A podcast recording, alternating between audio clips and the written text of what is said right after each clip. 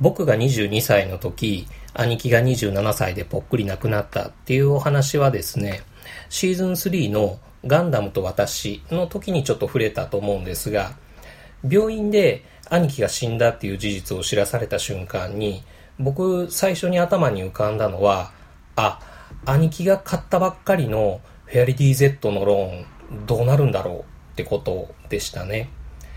で、とりあえず霊安室行って線香をあげる時も別に兄貴の遺体に取りすがってお兄ちゃんとかいう、まあそういう雰囲気にもなりませんでしたし、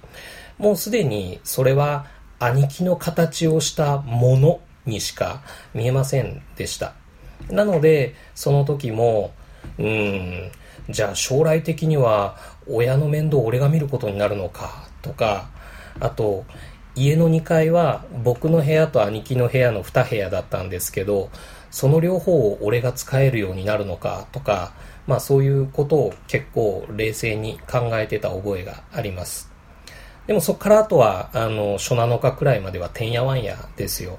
お通夜と告別式くらいは、まあ大変なんだろうなっていう覚悟はしてたんですけれども、でもその後も親戚とかご近所さんとか、同じ宗派の檀家さんとかが入れ替わり立ち替わり家にやってくる。で、香典とかお供え物とかを誰からどれくらいもらったとかそういうことを記録しなきゃいけなくって、で、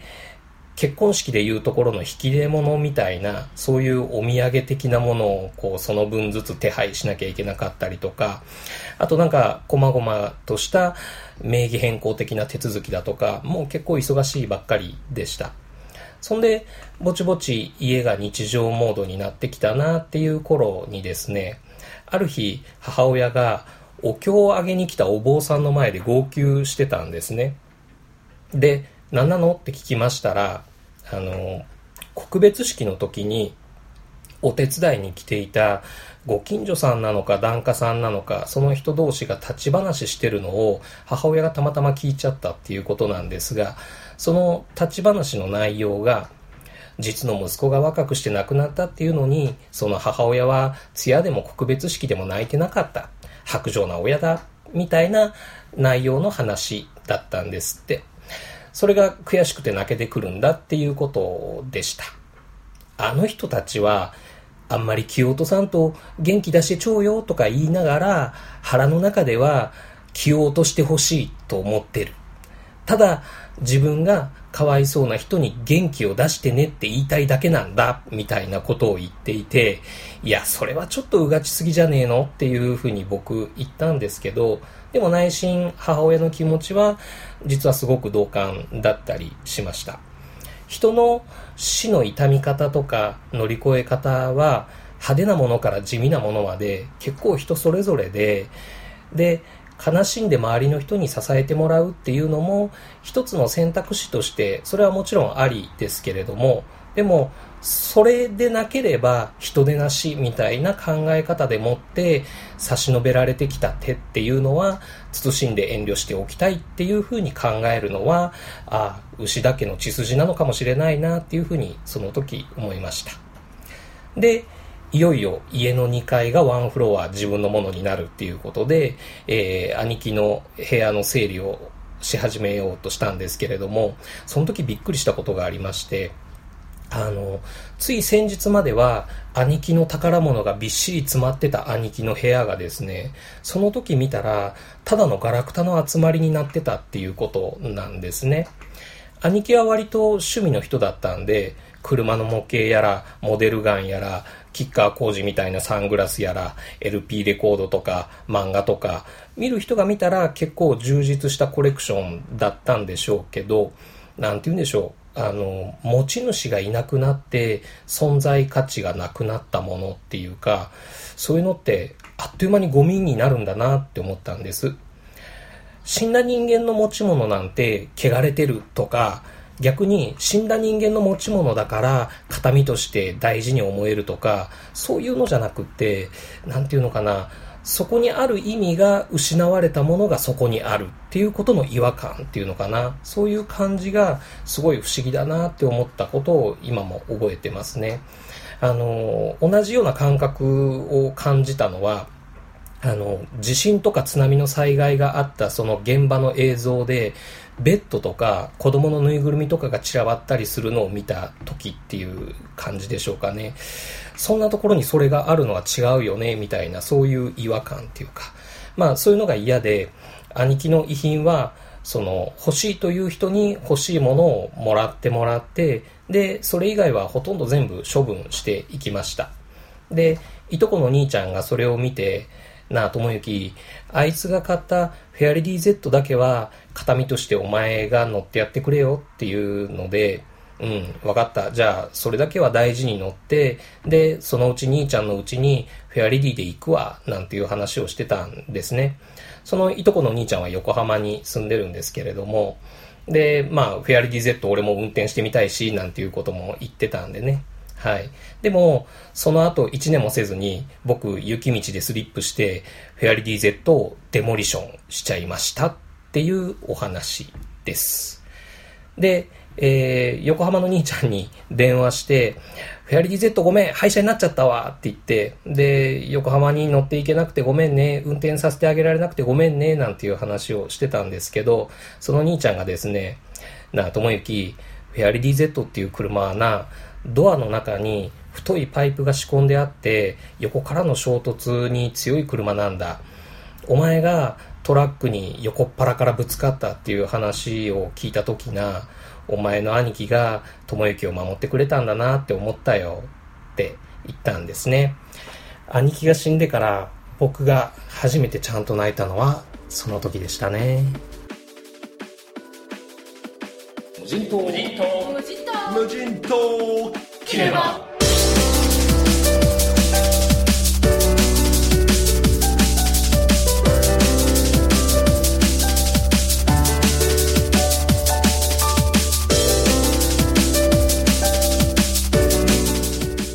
交通事故で妻を亡くした男の話。そのことに泣けない自分に戸惑いながらも少年との交流によって変化していくという設定については2016年西川美和監督の長い言い訳に似ているという切り口で紹介されることが多いんですけども僕がこの映画を見てその話の流れとか見た後の印象としては同じく2016年の山下信弘監督作品「オーバーフェンス」の方が近いんじゃないかなと思った作品。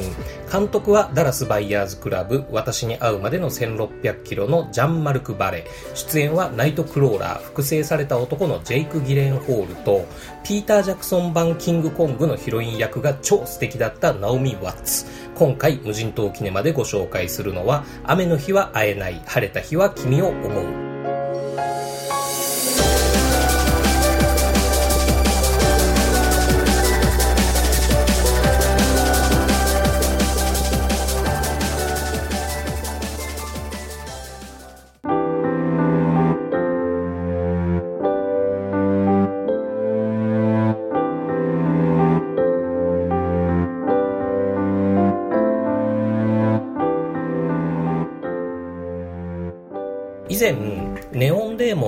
時に、ロンペさんからいただいたメールでですね、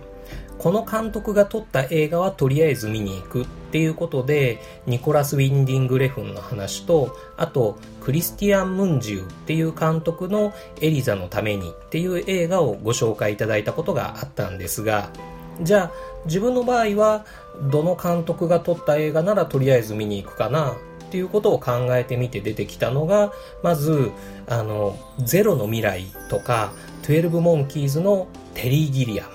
とですね、あと、トゥモローワールドとか、ゼログラビティのアルフォンソ・キュアロンですね。そして、このジャン・マルク・バレの3人かなという感じです。まあ、海外の映画監督としてはっていうことですけれどもね。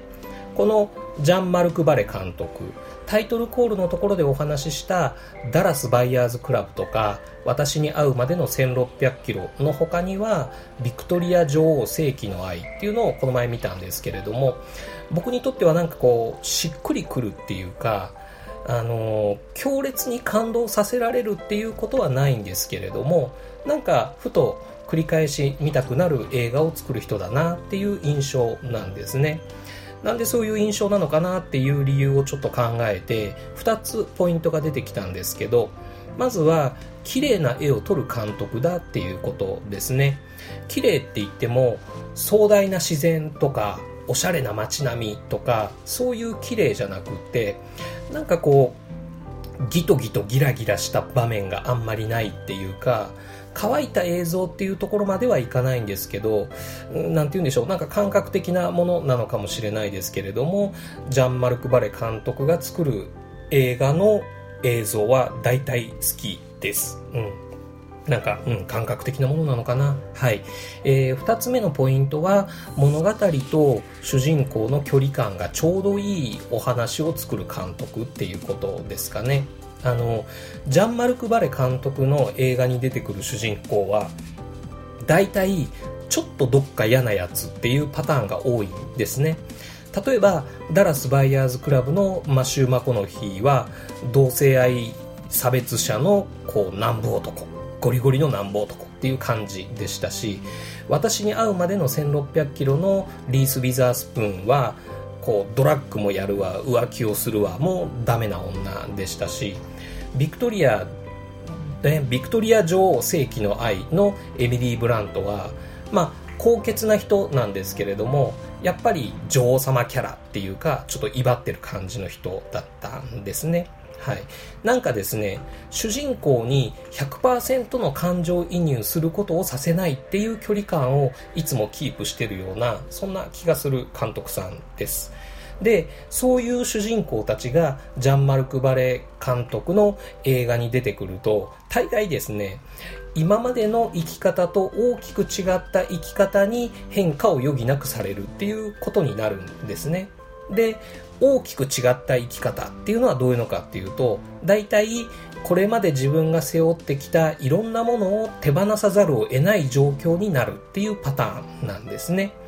でそういう今までとは違ったきつい生き方の中で無駄なものは捨てることができてで最後に残った大切なものは手に入れることができましたよっていうお話になることが多いなっていうふうに思います。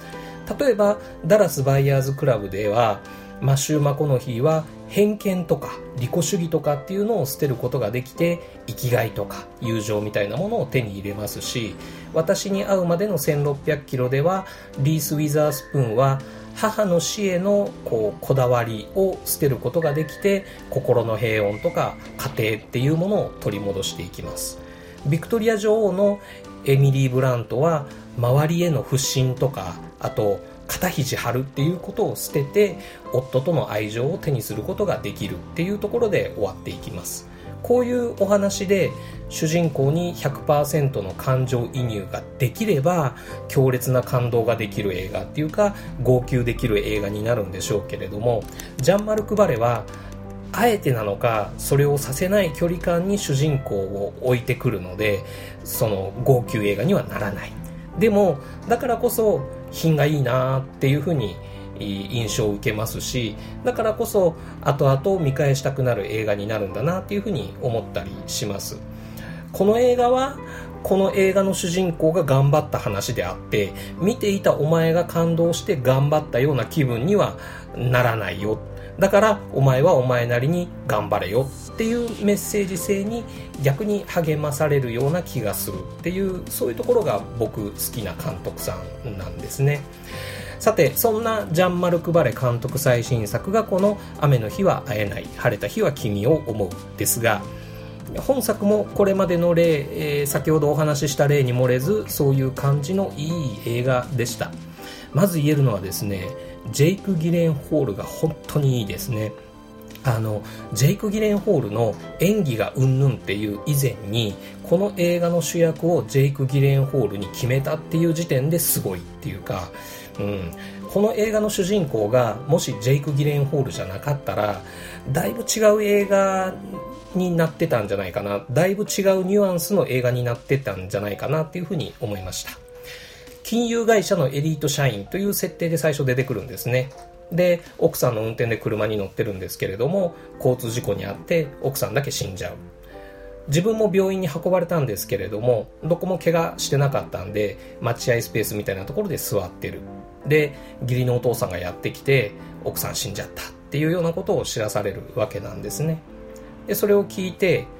その後自動販売機にコインを入れて M&M's のチョコレートを買おうとしたんですけれどもこう袋が引っかかって取り出し口まで落ちてこないと。で病院のそのカウンターのところにいたスタッフに文句を言おうとしたんですけれどもそれは業者が管理してるやつだから病院では対処できませんって言ってこうあっさりいなされてですね。でしょうがないなっていうことで、えー、苦情の手紙をお客様センターに書き始める。っていう、まあ、そんな感じで物語が立ち上がっていくんですけれどもそれをジェイク・ギレンホールが淡々とやっていくっていうのがなんかこう気持ち悪くていいんですね。奥さんが死んだことを知ったばかりなのに自動販売機の苦情のことばっかり考えてる男。これをいい人そうな俳優が演じたら多分奥さんが死んだっていう現実を受け入れられずにそれを紛らわせるために自動販売機の苦情のことのを考えている男っていう感じになっちゃうと思いますし逆にこれを嫌なやつそうな俳優が演じたら多分鼻から奥さんのことは愛してなくって超合理主義的な思考で自動販売機の苦情のことを考えてる男っていう場面になってしまうと思うんですね。でもこれがジェイク・ギレンホールだったのでそれがどっちなのかもしくはどっちもなのかっていうことがわからない。奥さんへの愛があったのかなかったのかものの考え方がちょっと他と違うだけの人なのかもしくはちょっと病的におかしい人なのかその辺のわからなさっていうのが気持ち悪くってすごく次の展開に引きつけられました、うん、その後の主人公はだんだんこう自分の身の回りの例えば冷蔵庫とかパソコンとかあと会社のトイレのドアとかを分解したり破壊したりするようになっていっちゃうんですけれどもやっぱりそれが悲しみを紛らわせてるっていう行動なのか頭がおかしくなっちゃった行動なのかどっちかなっていう微妙なバランスでお話が進んでいくんですね。あの印象に残ったのが子供があの母親のその彼氏のこう隠してたピストルをちょっと撃ってみたいって言ってでジェイク・ギレンホールと一緒に森の中に行って何発か撃ってで次は鹿とかリスとか何かを撃ってみたいっていう話になるんですね。そしたらジェイク・ギレンホールが車のトランクから防弾チョッキ持ってきて自分がそれを着てよし撃てみたいな そういう場面があったんですけど僕その場面でいい意味でドン引きしました。あ気安く同情して感情移入してくれるなよっていう風に言われたみたいな、うん、なんかそういう気分になりましたね。でも、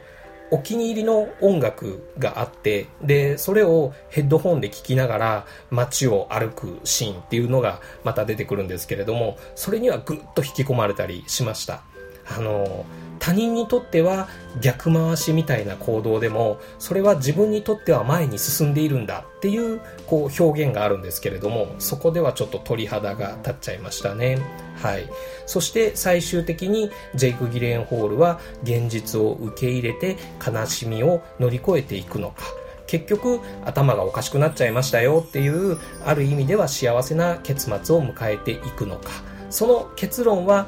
うん、描かれてるっちゃ描かれてるんですけれどもでもその結論でもってぐわっと感動させてくれるっていうタイプの映画ではないです。でもそこが僕にとっては好きなところではあるんですけれどもね。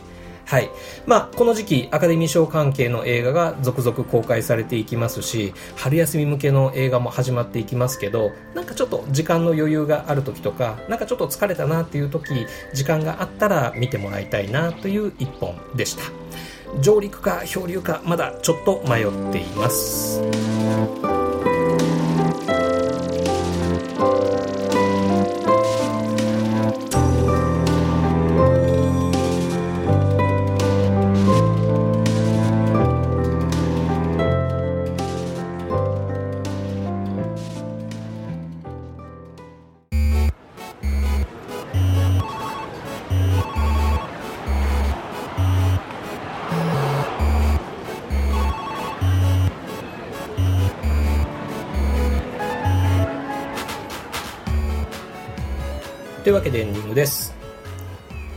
フューリーを見て面白かったよ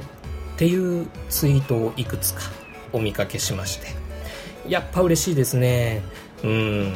自分が面白いって思ったのを紹介してそれを喜んでもらうのは嬉しいです。無人島で紹介した映画を見て面白かったっていうふうに言われたのはですね実にエクスマキナ以来の快挙じゃないかなということで、えー、それを記念しましてですねこのカン・フューリーを